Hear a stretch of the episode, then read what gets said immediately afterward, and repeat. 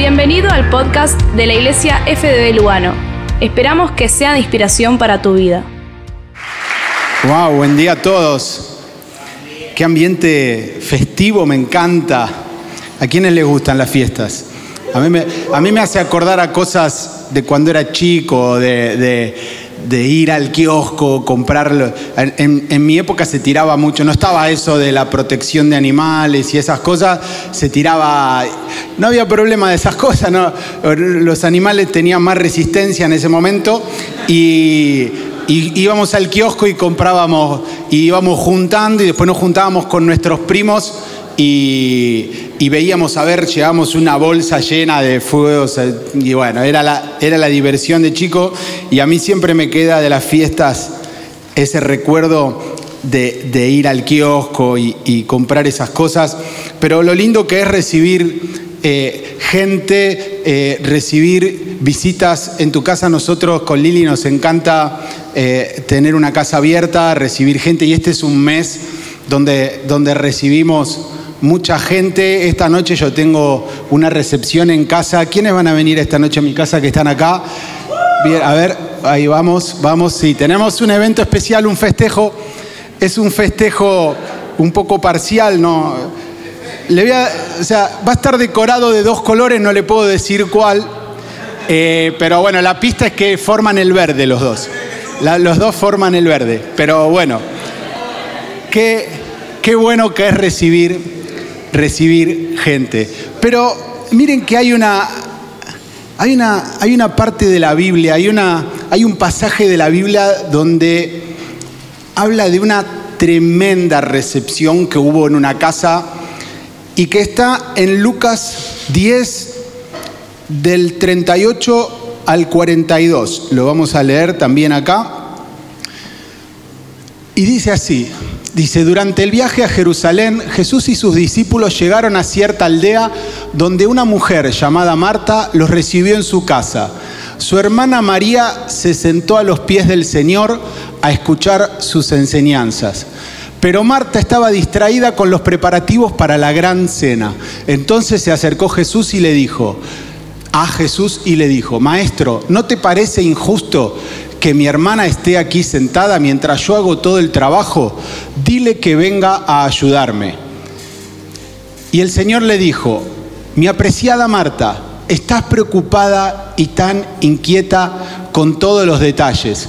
Hay una sola cosa por la que vale la pena preocuparse. María la ha descubierto y nadie se la quitará.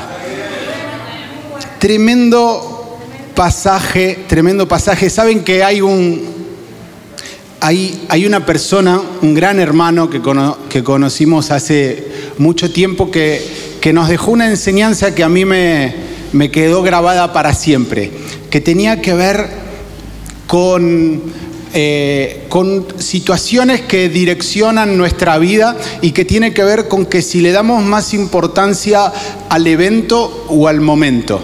O sea, si somos más del factor evento o si somos más del factor momento.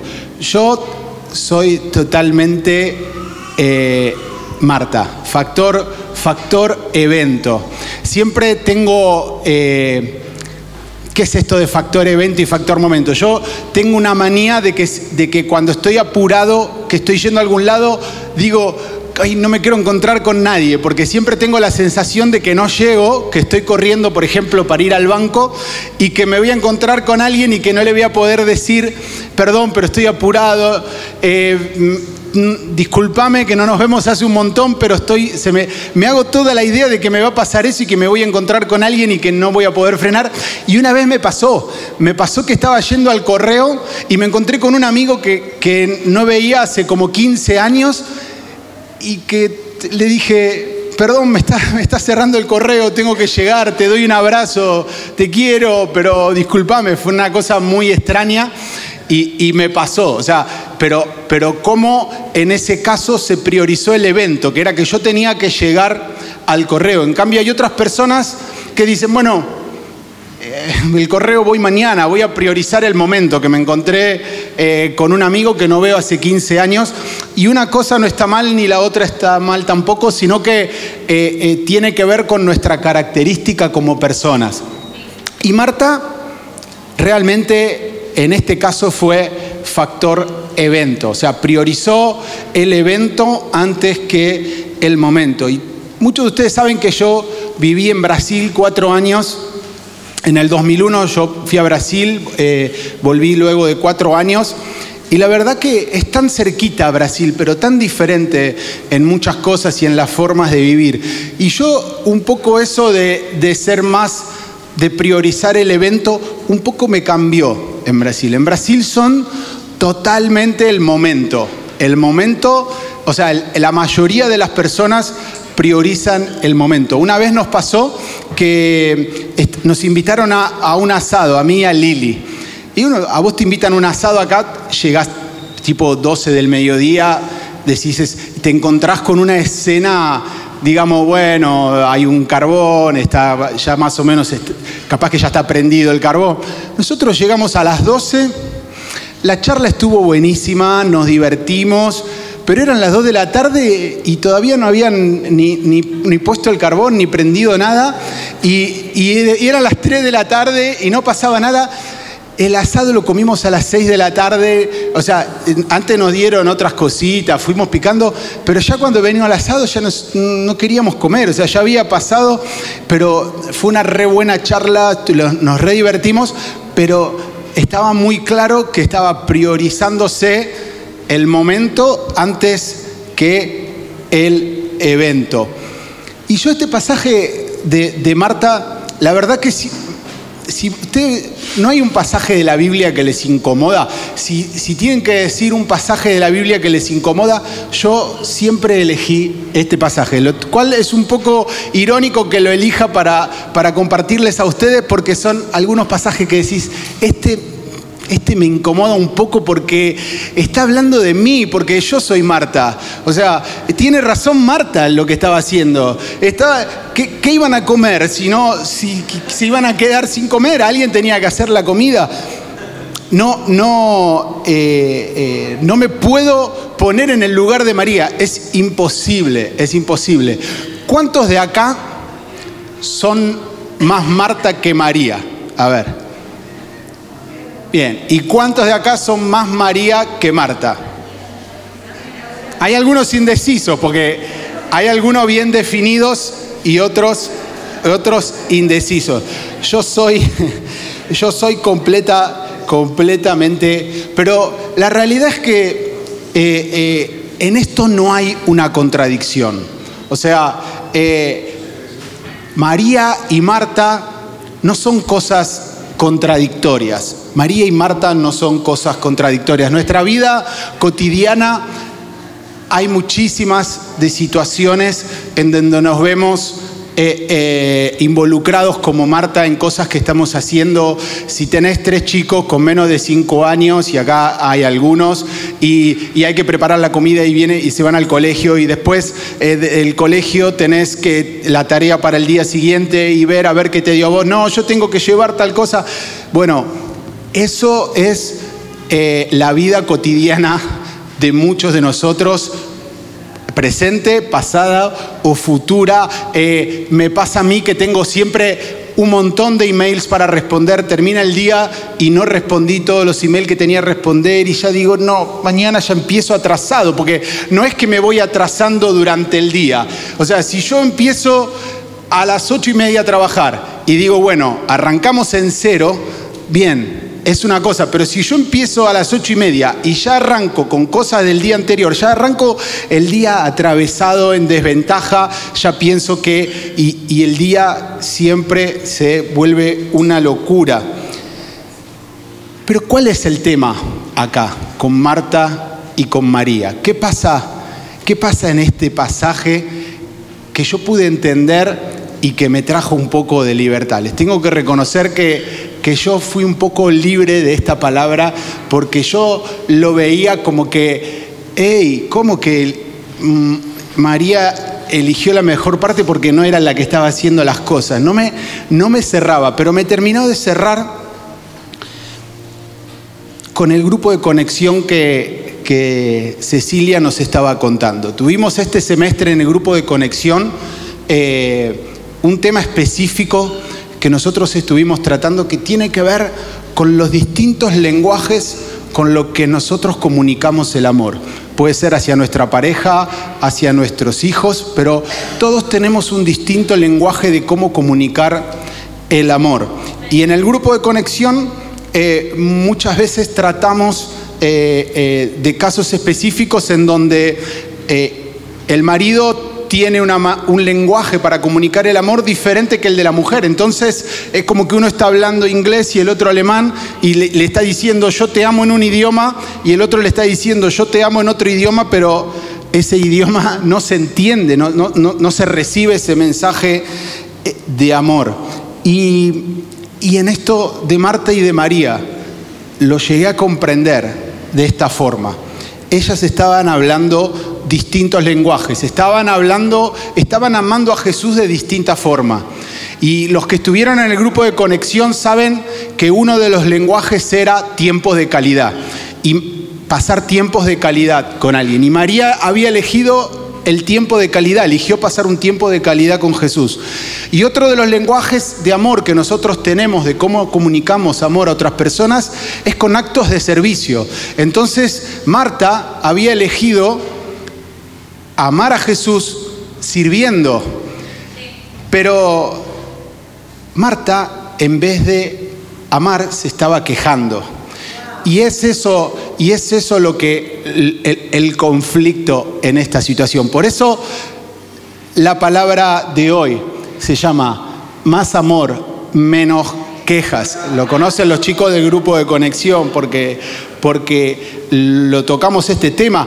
Dijimos que amaban de distinta forma una y otra. Y, María amaba de una forma, pero tenía una disposición correcta. Sin embargo, Marta estaba amando de otra forma, pero no tenía una disposición correcta. Me pasó que hicimos la fiesta que también estábamos comentando de, fin de años del, grupo de, matrimonios. Y yo estaba escuchando los preparativos porque era entre los dos grupos de matrimonios que había en el semestre, entonces nos juntamos y cerramos el año juntos. Y estaban los preparativos y yo escuchaba que decía, bueno, y cada uno trae. Yo le digo, no, ¿cómo cada uno trae? Eso no es un... O sea, ¿qué si cada uno trae? A mí no me... Digo, si, si, como iba a ser en mi casa, dije, no, no yo me ocupo, pero ¿estás segura? No, no, yo, yo hago el asado. Yo hago un asado y nada de eso que uno trae, una cosa, no. el evento verdadero es que vienen todos y comemos un asado en casa. Bien, pero en el momento de, de yo me había imaginado una cosa, digo, bueno, Muchos han venido a mi casa, yo estaba haciendo un asado, entonces es tengo un quincho y que todos estamos juntos, pero resulta que el evento era fuera del quincho. Y yo me quedé haciendo el asado solo, en, adentro, y estaban todos... Y yo en ese momento dije, soy Marta, estoy haciendo todo acá y todos están ahí disfrutando y todo. Decir que, decir que hubo, hubo, hubo algunos que tuvieron compasión y me vinieron a acompañar. Pero yo decía, pero, pero no se dan cuenta que están todos afuera y yo estoy acá, todo con calor.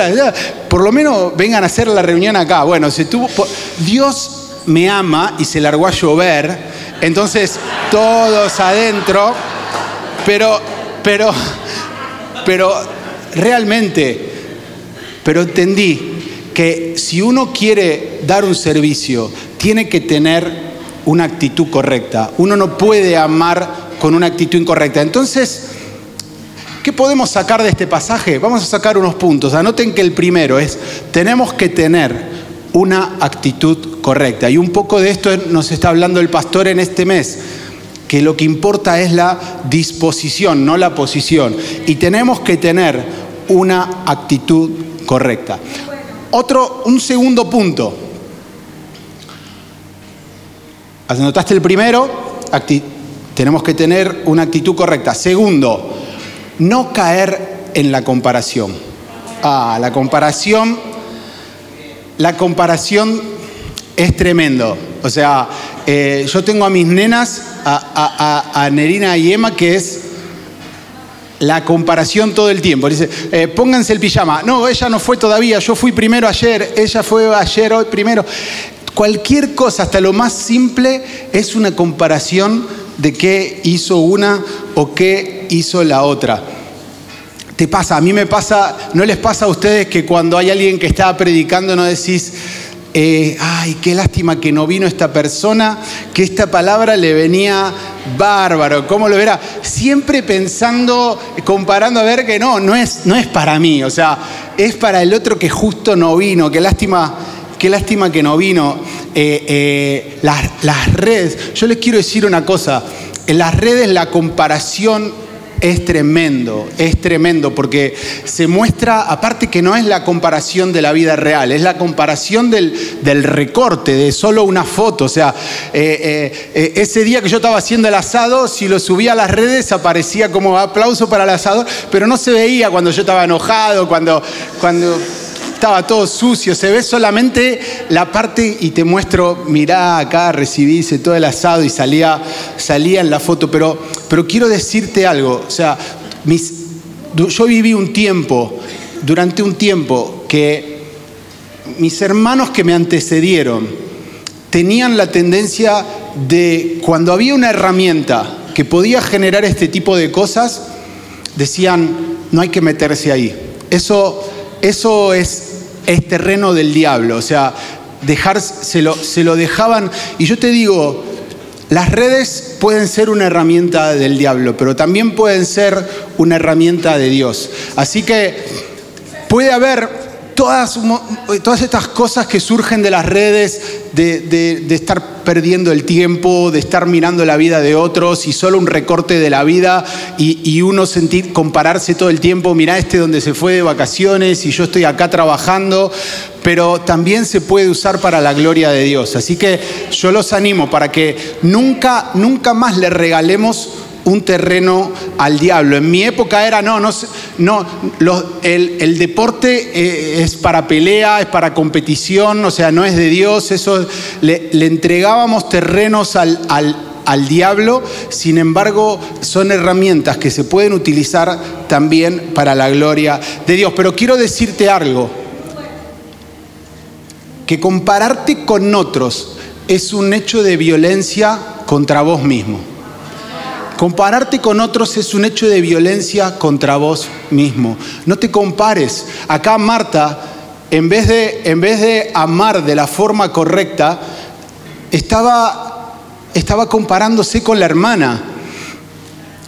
Y, podría, y perdió la oportunidad de amar correctamente a Jesús por compararse con la hermana.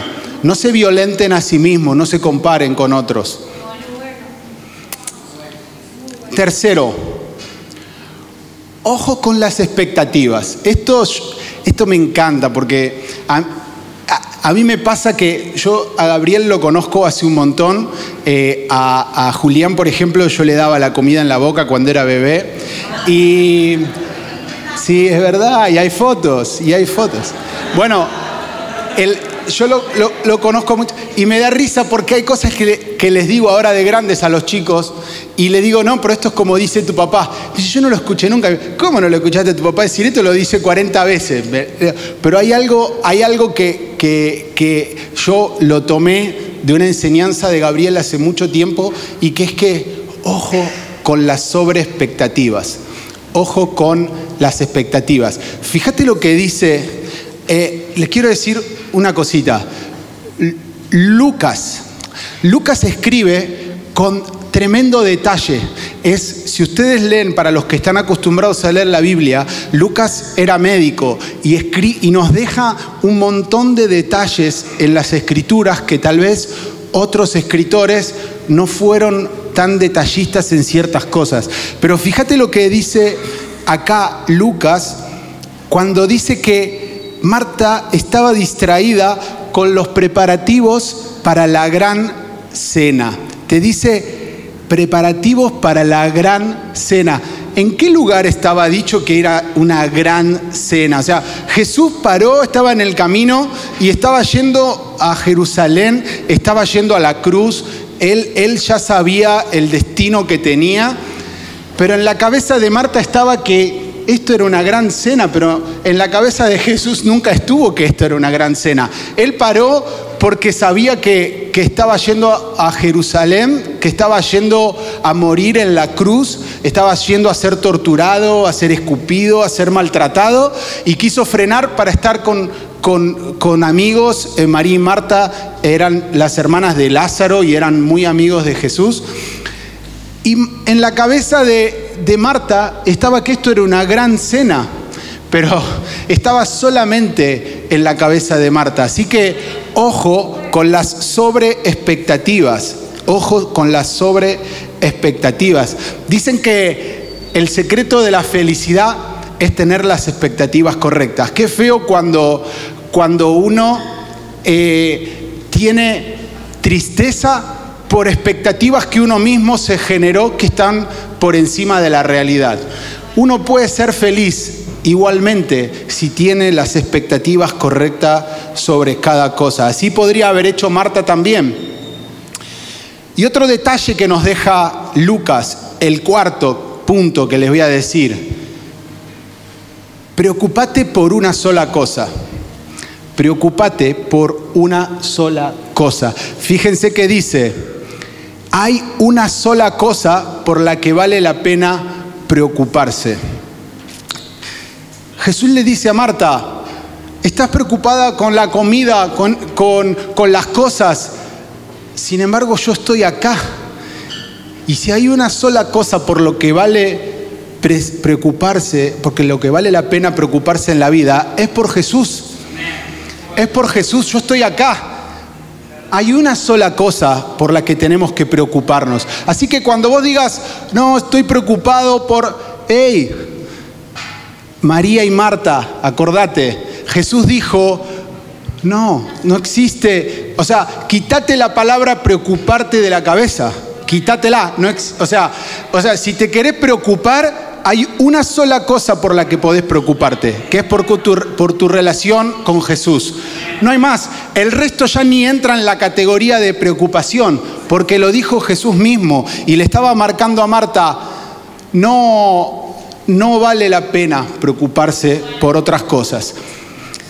Pero también el pasaje este nos puede enseñar acerca del carácter de Jesús y del carácter de Dios. No solo nos marca cosas que, tenemos que, tener atención o, no caer en errores que nosotros vemos en, ejemplos que nos cuenta la, la palabra acerca de Marta en este caso, pero también dice una relación con Él. Pero ¿quién es Dios?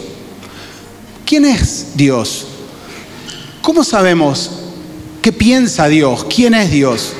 Porque acá dice que solo nos tenemos que preocupar por tener una relación con Él. Pero si yo voy a tener una relación con alguien, yo tengo que saber quién es.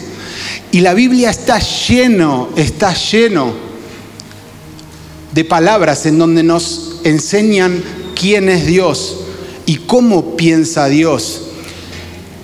Fíjense cuando Marta le va a reclamar a Jesús. Y acá yo había arreglado de antemano a ver, voy a necesitar la ayuda de, de Julia. A ver si puede pasar Julia. Un aplauso para Julia.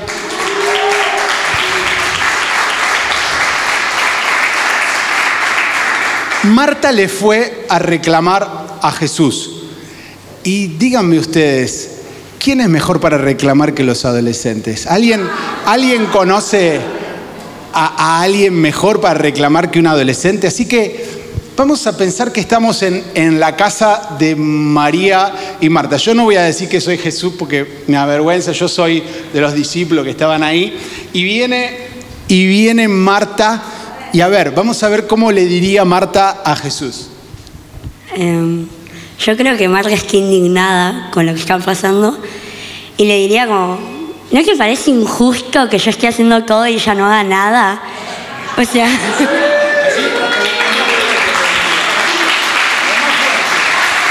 gritándole. No, le habrá dicho, o sea, habrá revolado el repasador, todo. Estaría enojadísima. ¿No te parece injusto? ¿No te parece injusto que yo haga todo y ella no haga nada? Un aplauso. Una- Gracias, Julia.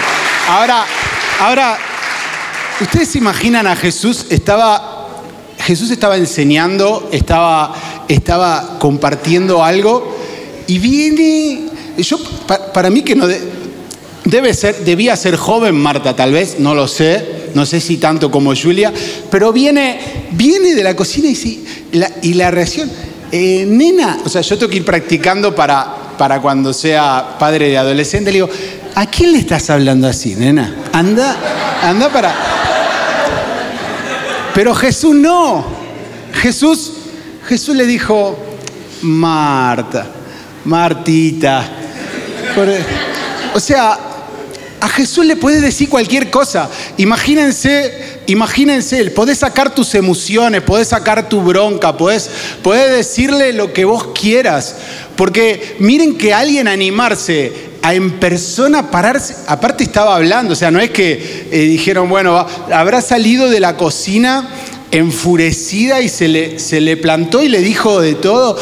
Pero ¿qué le pasa? ¿Cómo le va a decir eso a Jesús mismo? O sea, imagínense y Jesús le responde de esa forma. Entonces, o sea, no le escondas ninguna emoción a Jesús.